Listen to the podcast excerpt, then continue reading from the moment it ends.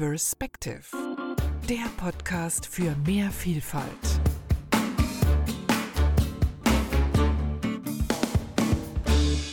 Dieser Podcast ist eine Initiative von diverspective.com, einem Start-up aus der Schweiz mit dem Ziel, für mehr Diversität in Unternehmen zu sorgen. Und ich bin Nicole, Ingenieurin, Mediengestalterin, Lebenskünstlerin und Host dieser Sendung und freue mich, dass ihr wieder dabei seid. Außerdem freue ich mich sehr auf meine heutige Gästin. Heute geht es nämlich um ein ganz außergewöhnliches und strittiges Thema, Cannabis. Die Schweiz startet bald ein Pilotprojekt zur Legalisierung von Cannabis und auch Deutschland plant munter die Legalisierung. In den USA ist Cannabis in einigen Staaten schon längst legal. Und aus einem dieser Staaten kommt unsere heutige Gästin. Sonja lebt in Maine und betreibt dort zusammen mit ihrem Mann und zwei Kindern eine Cannabis-Farm, die Windhill Growers. Hallo Sonja, schön, dass du da bist. Sag mal, ursprünglich kommst du aber gar nicht aus den USA, oder? Wo kommst du denn eigentlich her? Ich komme aus einem kleinen Ort namens Nettetal an der niederländischen Grenze. Also ähm, im Grunde genommen direkt an der Grenze zum nächsten Coffeeshop, aber ich hatte mit Cannabis wirklich eigentlich gar nichts an der Mütze, als ich noch in Deutschland gelebt habe. Das kam erst hier in den USA. Und wie bist du in die USA gekommen? Ich habe, ich mache das jetzt ganz kurz, in Neuseeland einen Amerikaner kennengelernt und dann haben wir geheiratet, irgendwann viel, viele Jahre später und ich bin in die USA ausgewandert. Und da bin ich jetzt immer noch. Es ist nicht mehr der gleiche Mann, aber ich bin immer noch in den USA. Ja. Und Neuseeland warst du reisen oder? Ja, genau. Das war nach dem Abitur, habe ich ein halbes Jahr lang in Neuseeland gelebt und dort haben wir uns kennengelernt. Da war ich Au pair und dann bin zu so einer Sprachschule gegangen in Wellington und dann irgendwann auch dort ein bisschen rumgereist und da habe ich ihn dann kennengelernt. Das heißt, du wolltest schon immer reisen oder wolltest du auch schon immer im Ausland leben? Ja, also reisen auf jeden Fall und im Ausland leben für eine bestimmte Zeit. Das war, glaube ich, auch irgendwie schon lange ein Traum von mir, dass es dann jetzt über zehn Jahre USA geworden sind. Das hatte ich eigentlich nicht geplant, aber hm, so kommt es dann halt manchmal. Und du willst aber auch nicht mehr weg jetzt, oder? Doch, eigentlich möchte ich am liebsten mir meine Zeit teilen können zwischen Deutschland und den USA. Ich habe schon starkes Heimweh, muss ich wirklich sagen. Und nach zehn Jahren, das wird auch stärker. Also es ist nicht so, dass das am Anfang gar nicht da war, aber ich merke wirklich so jetzt über die Jahre hin, dass es mich doch auch schon sehr nach Hause zieht. Ah, okay. Und wonach sehnst du dich am meisten? Nach meiner Familie, nach guten alten Freunden aus der aus der Heimat und irgendwie Community. Also da, wo wir jetzt hier wohnen, das ist wirklich sehr fernab vom Schuss. Es ist auch wunder wunderschön, aber der nächste Nachbar, da ja, musste nicht gerade mit dem Auto hinfahren, aber es ist wirklich weit weg und das ist einsam hier und das, das ist das, was mir, was mir fehlt. Hm. Und ich glaube auch jemand, der meinen deutschen Humor versteht. Ja, wir Deutschen haben Humor. Einen anderen Humor als die Amerikaner tatsächlich, ne? Ja, ja, es ist tatsächlich oft so, dass meine Witze hier ein bisschen ins Leere laufen und ich mich immer freue, wenn es jemand versteht und mitlacht. Aber es ist nicht immer so der Fall. Okay, dann ähm, erzähl doch mal, wie du oder wie ihr ja zusammen dann ähm, an die Cannabis-Farm gekommen seid. Ja, also mein Mann hat immer schon Cannabispflanzen bei sich im Garten gehabt, aber halt für den privaten Konsum. Und in Maine ist es schon seit den 90ern so, dass man hier legal Cannabis konsumieren darf als Patient. Und also medizinisches Cannabis gibt es schon hier seit 1990. Und da hat er sich halt überlegt, dass er das eigentlich ganz gerne dann beruflich machen möchte. Und dann sind wir da halt wirklich am Anfang mit echt nur so ein paar Pflänzchen so ganz langsam eingestiegen. Und die erste Ernte war auch wirklich ziemlich äh, bescheiden. Aber ähm, das war so der Anfang. Okay, und also ihr habt das richtig so wie so ein Startup, könnte man sagen, aufgebaut, richtig mit Plan. Nein. Ja, so geplant. Im Nachhinein denke ich mir oft, ach, hätten wir mal geplant. Nee, das war wirklich so Schritt für Schritt. Du machst einfach und mein Hauptjob war Radiojournalistin und seiner Musiklehrer. Mhm. Und dann haben wir das mit dem Cannabis, ehrlich gesagt, am Anfang wirklich mehr so nebenher gemacht. Alles von Hand und alles selbst gemacht und mit Liebe von Anfang an auf jeden Fall, aber nicht besonders professionell. Und dann irgendwann merkte man halt, ähm, ja gut, also wenn wir das jetzt richtig machen wollen, dann brauchen wir aber ein bisschen äh, mehr Zeit muss investiert werden und so können wir es nicht weitermachen. Und dann wurde es einfach irgendwann zu viel. Und dann konnte ich meine Radioarbeit nicht weitermachen und er hat auch seinen Musikjob an den Nagel gehangen, gehängt. Und ja, mittlerweile ist es wirklich Vollzeit. Also wir machen nichts anderes. Mhm. Also ihr baut das Cannabis an und verkauft es dann weiter oder wie, wie genau funktioniert das? Ja, also wir haben einen Außenanbau. Mhm. Die meisten, die meisten Cannabis-Caregiver haben Indoor-Räume und bauen innen an. Und wir machen es anders, weil wir uns sagen, es gibt keine andere Pflanze, die irgendwie, ähm, wie sagt man, also im großen Stile in, in Räumen angebaut wird. Das ist halt ein der Grund ist die Prohibition, dass es halt irgendwie hinter verschlossenen Türen geschehen musste, damit es keiner mitkriegt. Aber mittlerweile ist es ja jetzt nicht mehr so und deshalb haben wir uns entschlossen, wir bauen außen an. Es ist auch klimafreundlicher und dann haben wir halt eine Ernte. Die ist dann meistens so Ende September, Oktober reif und dann trocknen wir die Pflanzen und extrahieren das Öl aus den Cannabispflanzen und mit diesem Öl machen wir dann Edibles. Also das heißt, wir packen das Öl in Schokolade, wir, wir bieten Gummibärchen an, Bonbons. Ja, und dann verkaufen wir das Wholesale an die anderen kleinen Dispensaries und Cannabisgeschäfte hier in Maine, die das dann an den Endkonsumenten bringen. Und das sind halt Patienten, weil es medizinisches Cannabis ist. Es ist hier nochmal unterteilt. Es gibt halt ähm, Medicinal Cannabis und Recreational Cannabis. Es ist am Ende die gleiche Pflanze, aber die eine wird halt nur an Patienten verkauft. Das sind wir und die anderen, das sind alle, die über 21 sind, können, können das andere Cannabis kaufen. Wie, wie hat denn so dein Umfeld reagiert, als du damit angefangen hast? Ich könnte mir gut vorstellen, dass viele Leute, auch gerade hier in Deutschland, die da nicht so in Kontakt mit sind, da auch Vorurteile haben. Und äh, ja, hast du dann da negatives Feedback auch bekommen? Ja, also ich habe am Anfang ehrlich gesagt kaum einem was davon erzählt. Auch so ein bisschen aus mh, hm, Furcht, weiß ich nicht, ob es Angst war, aber ich hatte keinen Bock auf diese ganzen Vorurteile und Klischees, die damit halt eben so zusammenhängen. Haben wir hier auch in den USA von Verwandten von Damons Seite am Anfang zu spüren bekommen. Also Kommentare wie, was machst du denn dann den ganzen, den ganzen Tag? Sitzt du dann da bekifft auf der Couch und drehst Däumchen und so und wir hatten echt die Hände voll zu tun. Das ärgert einen dann schon irgendwie, ne? Dass das so als, als Beruf gar nicht anerkannt wurde am Anfang. Mittlerweile hat sich das hier geändert und es ändert sich halt in Deutschland ja auch, aber es hat sehr, sehr lange gedauert. Also man war so gleich eben in der Drogendealer-Schublade drin und dass wir da mit Patienten zu tun haben, dass das irgendwie ein ganz persönliches, ein ganz persönlicher Job ist, wo man wirklich direkten Kontakt zu den Leuten hat und versucht, ja, denen, denen etwas zu, zu geben, was, was ihnen hilft, dabei mit irgendwelchen Krankheitssymptomen besser klarzukommen. Das, und, und dass es andererseits halt auch im Grunde genommen nichts anderes ist, als irgendeine andere Pflanze anzubauen. Wenn wir da draußen sind und uns um unsere Cannabispflanzen kümmern, dann, dann könnten das auch Tomaten sein. Das ist am Ende dann wirklich egal. Ne? Aber ja, das, das hat doch, hat doch sehr lange gedauert am Anfang, den Leuten das klar zu machen. Dass es auch auf der anderen Seite eben gar nicht so unbedingt der Traumjob ist, was man vielleicht annehmen könnte für die Leute, die halt sich für Cannabis interessieren, die es auch selber konsumieren und die sich halt irgendwie nichts Größeres vorstellen könnten, als Cannabisbauer zu sein. Auch das ist nicht richtig.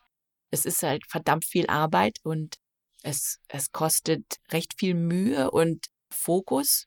Und da hatten wir am Anfang eben sehr viele Leute, die für uns arbeiten wollten, die halt einfach dachten, es ist so, yay, wir kommen alle bekifft zur Arbeit und dann machen wir alles ganz entspannt und latscho. Und ich vermute mal, unsere, unsere Angestellten finden es auch trotzdem entspannter als ein Bürojob, aber man muss hier schon auch eben mit Konzentration ans Werk gehen, sonst wird das nichts. Hast du da vielleicht auch speziell ähm, Kommentare bekommen, weil du jetzt auch gerade sagtest, Dealer-Image und so weiter? ähm, oder Kiffer-Image, da hat man ja dann häufig auch eher Männer im, im, im Blick sozusagen, dass man irgendwie gedacht hat, so, oder gesagt hat, äh, für ein anständiges Mädchen gehört sich das nicht, so nach dem Motto. Kam da, also kannst du sagen, dass das irgendwie für dich anders war als für Damon, als für deinen Mann?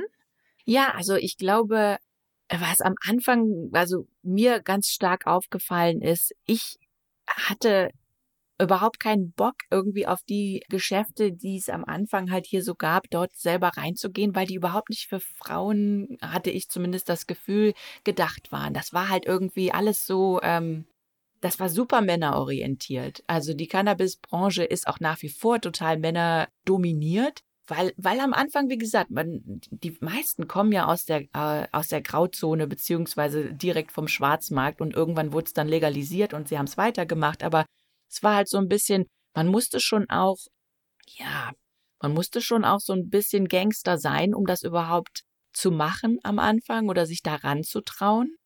Und ich könnte mir vorstellen, dass das halt viele Frauen auch einfach abgehalten hat oder abgeschreckt hat, da einzusteigen.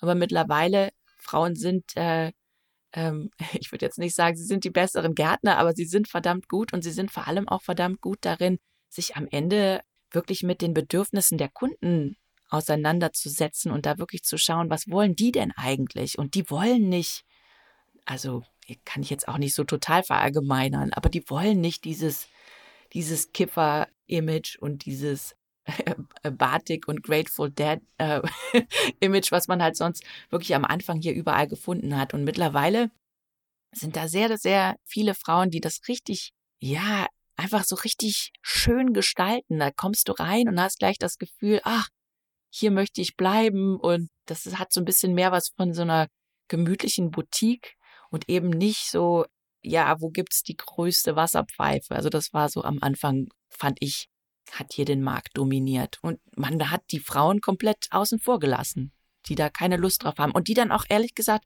am Anfang in solche Geschäfte auch nicht reingegangen sind, weil die sich dort nicht wiedergefunden haben. Und das ändert sich rasant. Also es gibt immer mehr Frauen, die hier in die Cannabis Branche einsteigen und die da wirklich auch eine, eine echte Lücke füllen.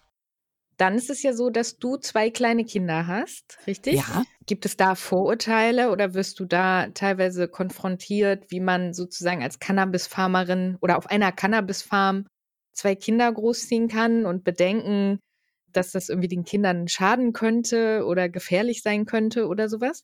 Mm, also es hat sich bisher noch niemand so direkt an mich gewandt und äh, das mit mir geteilt, diese Bedenken. Ich könnte mir durchaus vorstellen, dass Leute die haben. Ich muss ehrlich sagen, das, was ich vorhin auch schon mal meinte, irgendwie am Ende arbeiten wir hier mit einer Pflanze. Und ich bin froh, wenn unsere Kinder möglichst viel Zeit draußen verbringen und lernen. Ja, und unsere Kinder können sehr wohl unterscheiden, was eine Tomate ist und was eine Cannabispflanze ist. Die wissen auch, wann eine Pflanze Wasser braucht und wann nicht und wissen aber auch, dass es Medizin ist und lassen da ihre Finger davon. Also ich bin zum Beispiel auch ein großer Verfechter davon, dass äh, Cannabisprodukte äh, vernünftig weggeschlossen gehören und ja, also es gibt, es ist halt wirklich so, dass viele Cannabisprodukte total irgendwie so aussehen, als wäre das für Kinder gemacht. Und das ist offiziell, also die, die sich dran halten, die wissen, dass solche Produkte halt keine Aufdrucke beispielsweise haben dürfen mit irgendwelchen Cartoon-Charakteren oder Früchte, Obst und lauter solche Sachen. Also alles, was irgendwie aussieht als, ach, da greife ich jetzt mal rein, da nehme ich mir jetzt mal eine Handvoll. Das ist verboten. Und am Anfang, da hatten wir ja auch noch keine Kinder, habe ich halt gedacht, mein Gott, diese ganzen Regeln, aber jetzt im Nachhinein muss ich wirklich sagen, ja gut so. Ich möchte nicht, dass Kinder aus Versehen in eine Gummibärchentüte reingreifen, die Gummibärchen enthält, die mit THC versetzt sind. Also das fände ich fürchterlich, echt. Und so ist es aber halt auch bei uns, dass halt alles ist weggeschlossen. Man kann, man kann ja ab einem bestimmten Alter halt auch mit seinen Kindern darüber reden. Das ist sowieso das Aller, Allerwichtigste.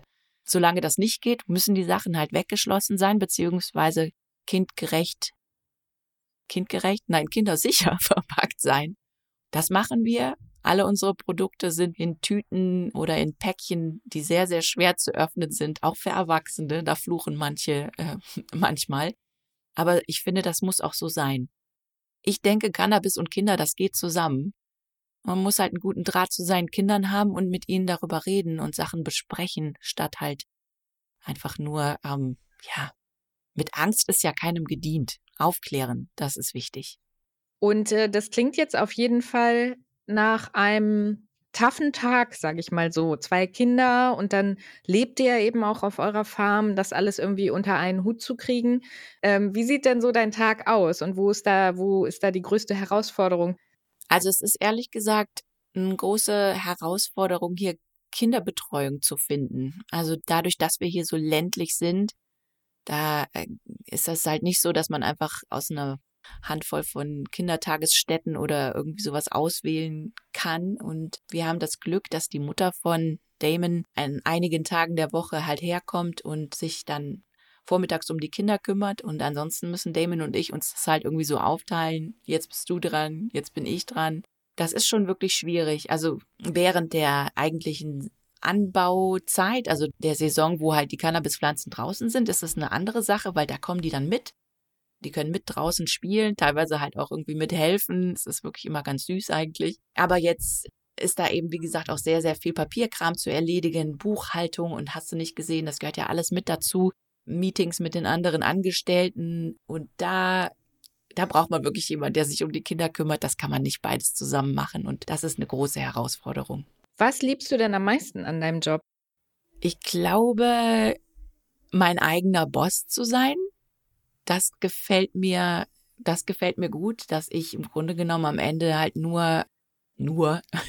Also das, was ich, das, was ich schaffe oder auch nicht schaffe, das muss ich nur mit mir selber vereinbaren, beziehungsweise mit Damon, meinem Mann und Businesspartner. Aber das finde ich schon sehr schön. Und wenn es dann eben halt auch so ist, dass wir zum Beispiel, ja, dann halt eben an einem Tag eben niemanden haben, der sich um die Kinder kümmert, dann, dann machen wir halt auch weniger. Also dann die Möglichkeit zu haben, finde ich super. Die Kinder so viel hier zu Hause zu haben, finde ich toll, statt halt eben irgendwo hinzukarren und dann wieder abzuholen und so. Das ist schon, das ist schon toll, dass wir, dass wir das so vereinbaren können.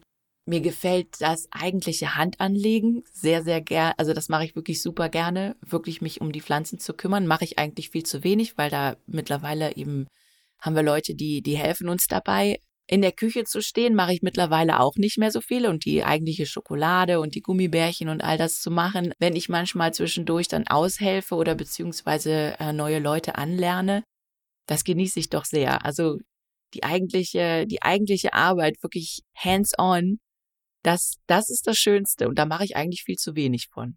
Das heißt, auf der anderen Seite, was gefällt dir am wenigsten an deinem Job? Der ganze Papierkram.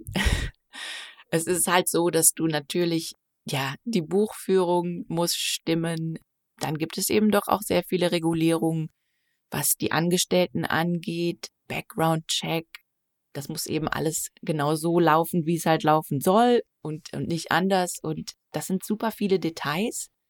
Und ich bin halt bei uns auf jeden Fall für die Details zuständig. Damon ist da mehr so der Visionär und ähm, manchmal sind es mir einfach zu viele und ich möchte, wie man bei uns am Niederrhein sagt, ein Ei draufschlagen. Aber ja, also das, das ist der Teil, der mir am wenigsten gefällt. Vielleicht aber noch auf der anderen Seite, was mir super, super ähm, gut gefällt, ist halt tatsächlich der ganze Social Media Aspekt und dann da wirklich Inhalte zu schaffen und darüber zu schreiben und aufzuklären und es in Bildern und in Videos zu dokumentieren, da kommt ja halt der Journalist in mir wieder hoch und das mache ich super, super gerne. Und ähm, nochmal zu den großen Herausforderungen. Ich weiß ja von dem Blitzeinschlag und äh, auch dem Diebstahl, den ihr schon mal hattet. Ja. Kannst du das mal sagen? Also Herausforderungen jetzt nicht so im Tagesablauf, sondern Herausforderungen beim Cannabisanbau generell, jetzt was die Sicherheit zum Beispiel anbetrifft? Ja, es ist natürlich so, dass die Pflanzen, die wir anbauen, wenn sie irgendwann fertig ausgereift und getrocknet sind, natürlich sehr viel wert sind. Und da muss man, da muss man halt sich drum äh, sorgen, dass sie einem geklaut werden. Und das ist uns auch schon so geschehen.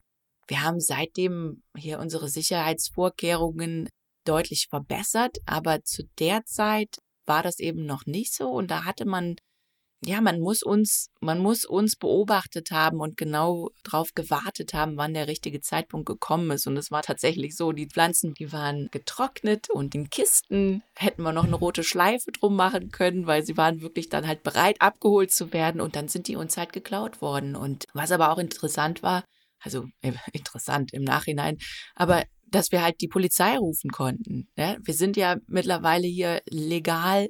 In Maine ist es legal, Cannabis anzubauen und die Polizei war auf unserer Seite, nicht umgekehrt. Und das, das war äh, irgendwie ja auch eine ganz bizarre Situation. Der Polizist fragte uns dann, ja, was, was kriegt man denn? Also was kostet so eine Kiste denn, wenn man jetzt da, wenn man die jetzt findet?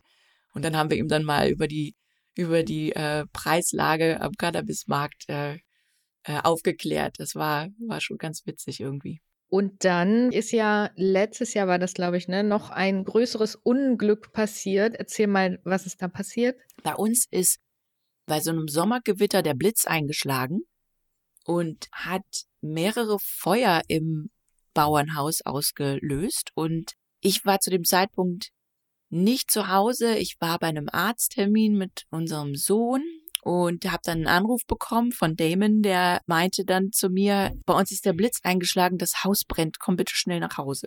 Und ich ja, bin dann super schnell nach Hause gerast und die Flammen schlugen halt noch aus dem aus dem Schlafzimmer und Damon ist es tatsächlich gelungen, das Feuer so einigermaßen unter Kontrolle zu halten, bis die Feuerwehr kam, dass das Haus nicht komplett abgebrannt ist, aber es war halt echt schon sehr, sehr schwer beschädigt und es gab halt erst, also klar, erst hat der Blitz die Leitungen geschmort und dann hat das äh, Feuer äh, einen Riesenschaden ange, an, äh, ausgelöst, beziehungsweise halt auch in den Räumen, in denen es gar nicht gebrannt hat, war halt alles mit Ruß verschmiert und dann hat die Hitze des Rauchs auch alles echt deformiert. Das war total schräg, also wirklich schräg, wie es dann hinterher hier aussah. Und dann kam halt die Feuerwehr, hat's gelöscht. Das sollten sie ja auch machen, aber dann hatten wir hinterher halt einfach auch noch einen riesen Wasserschaden. Ja, das Haus war auf jeden Fall unbewohnbar.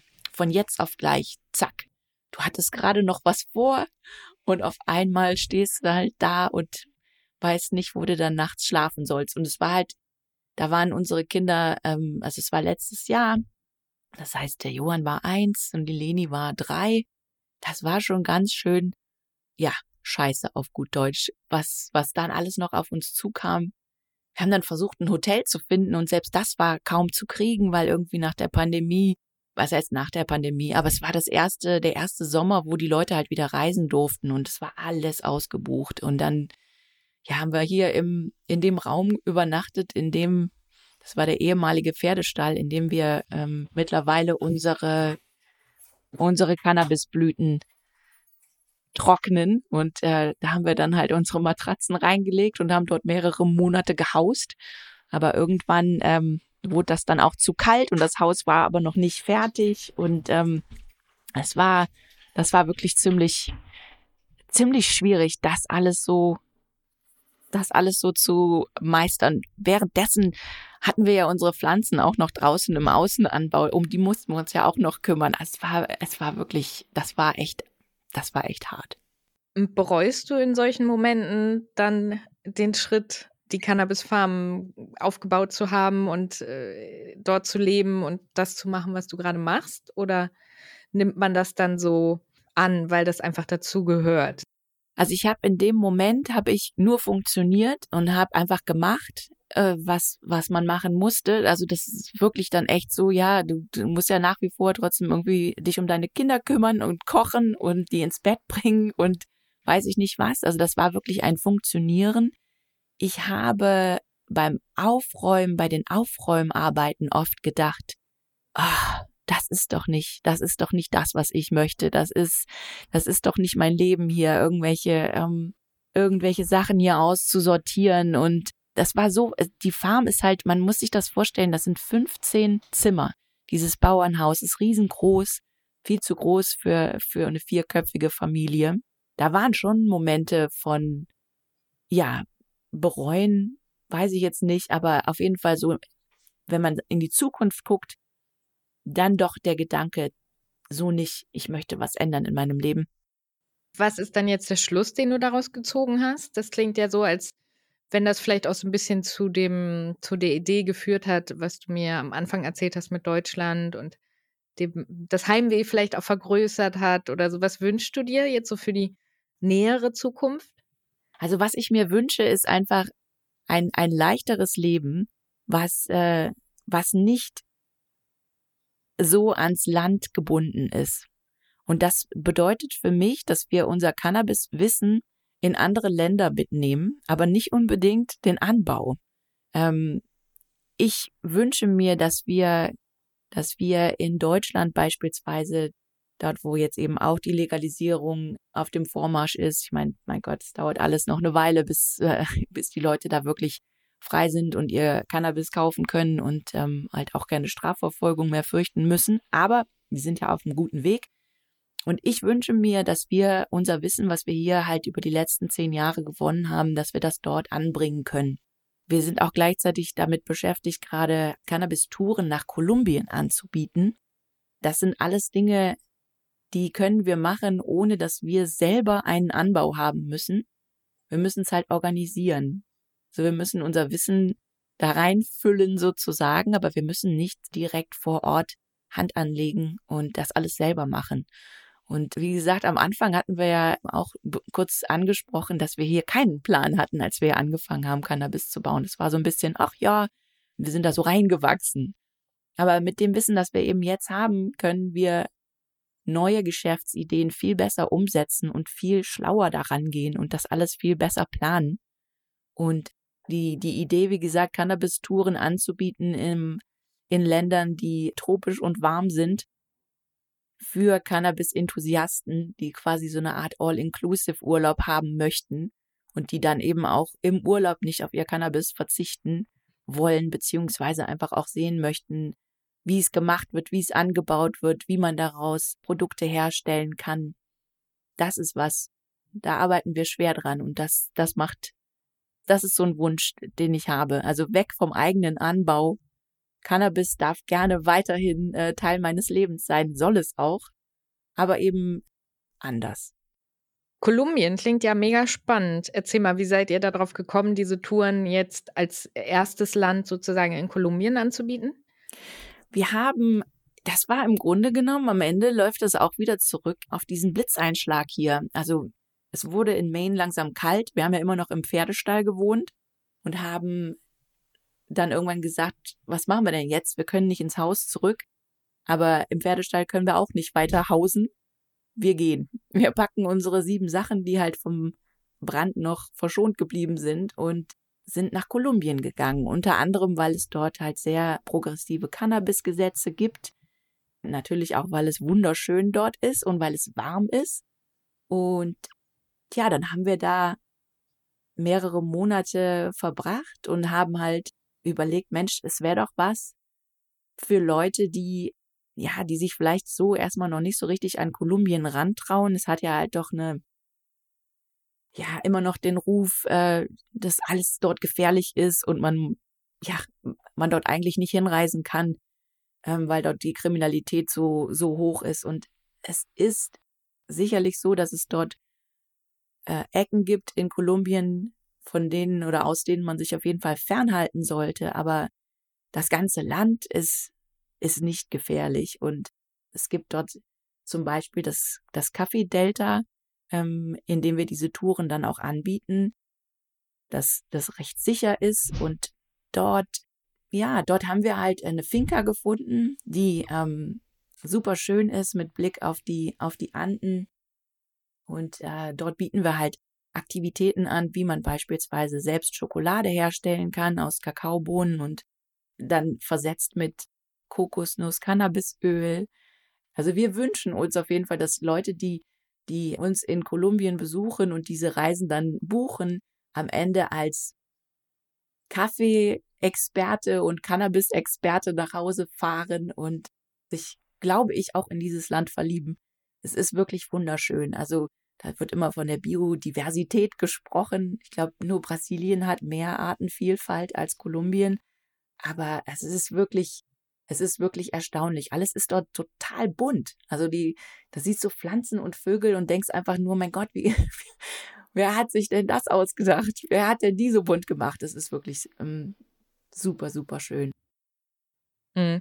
Das klingt alles so, auch schon vom Anfang, was du erzählt hast mit Neuseeland und dass du jetzt eben in den USA gelandet bist, als wäre Reisen irgendwie deine Passion. Könnte man das so sagen? Ja, Und ich glaube, ich glaube, da, da hast du vollkommen recht. Und ich glaube, das ist auch der Grund, weshalb eben ähm, das Leben eines Cannabis-Bauern vielleicht für mich gar nicht so geeignet ist, weil du als Bauer, ist ja egal, was du anbaust, aber als Bauer kannst du nicht einfach weg von deinem Land. Das ist, du bist verbunden ähm, mit deiner Scholle, sagt man doch, oder?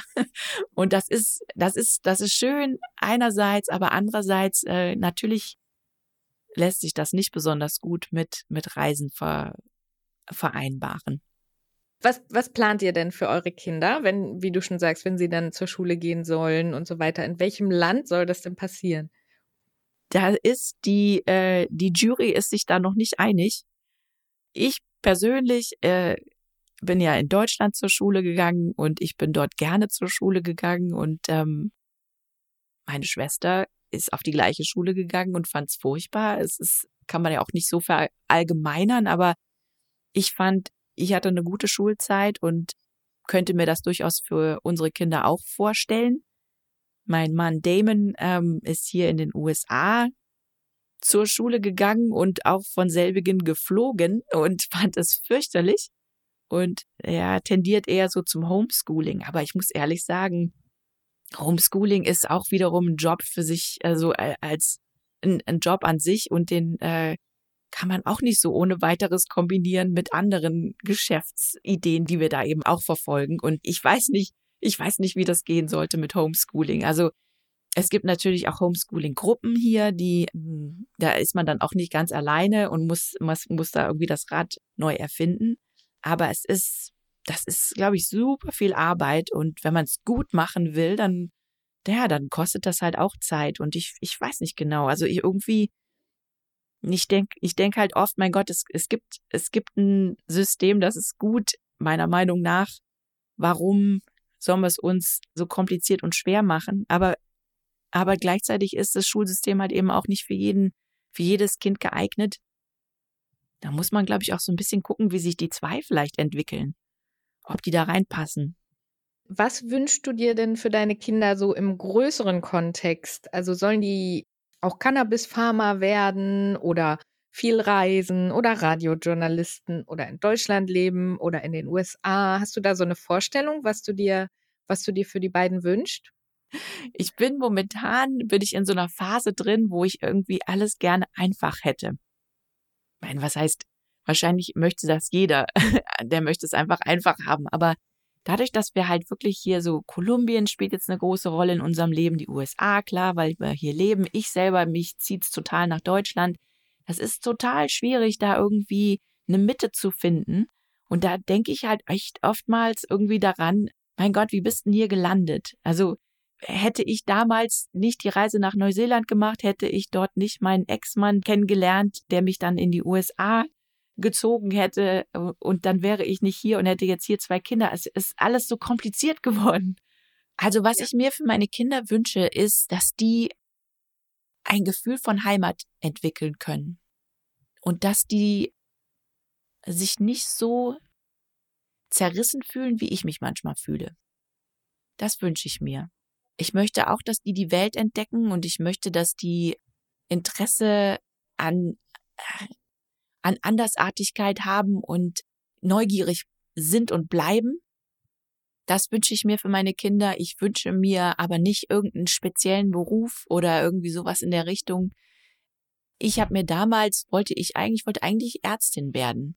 Weil mein Vater Arzt war, habe ich gedacht, ach, das mache ich auch, das mache ich auch gerne, das möchte ich auch. Also natürlich naiv. Und mein Vater hat mir damals immer davon abgeraten. Und irgendwie glaube ich, ist das gar nicht so gut, wenn die Eltern so konkret sagen, mach das mal nicht, mach mal das. Weil das führt irgendwie immer zu so, ja, mh, mm, oftmals so zu extremen Reaktionen in die andere Richtung. Und ich weiß nicht, ob ich nicht vielleicht als Ärztin glücklicher geworden wäre. Jetzt bin ich, wie gesagt, hier als Cannabis-Bäuerin und äh, Unternehmerin eines Edibles Business man weiß ja auch einfach überhaupt null, wo die Reise hingeht. Also das hätte ich mir zumindest damals auch nicht vorstellen können, dass das dann irgendwann das ist, womit ich meine Zeit vertreibe und das Geld verdiene. Hast du noch Tipps für unsere Hörer und Hörerinnen im Sinne von, wie sie ihr Leben gut gestalten können oder vielleicht auch im Sinne von, was sie machen sollten, wenn sie Cannabis-Farmer oder Farmerinnen werden wollen? Also ich, ich habe hier eins gelernt und das ist, dass du nicht alles selber machen kannst.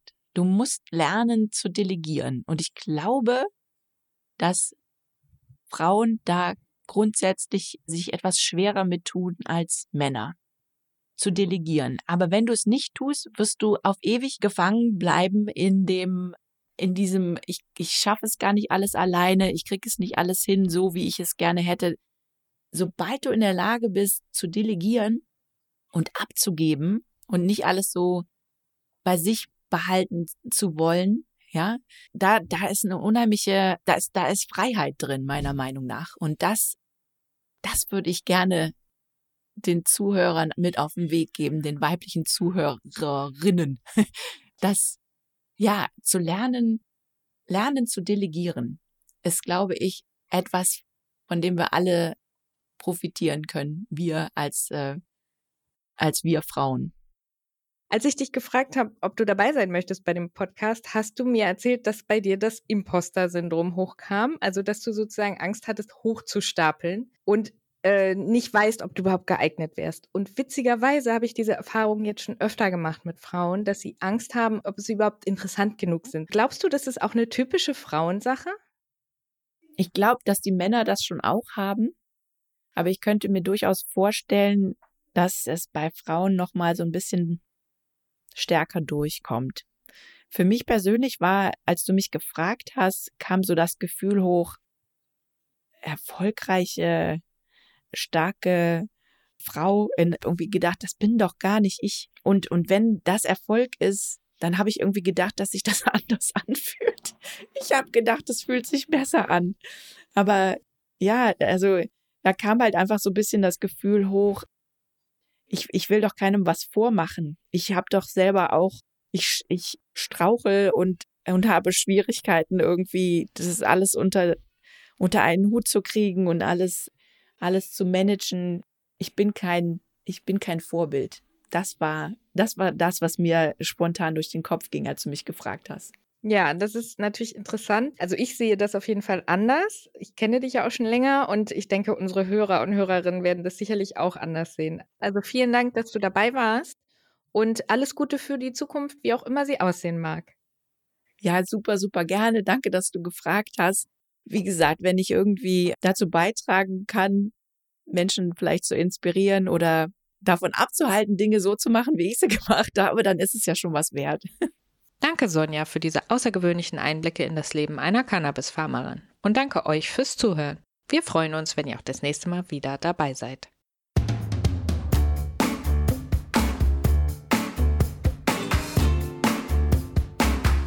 Diverspective, der Podcast für mehr Vielfalt.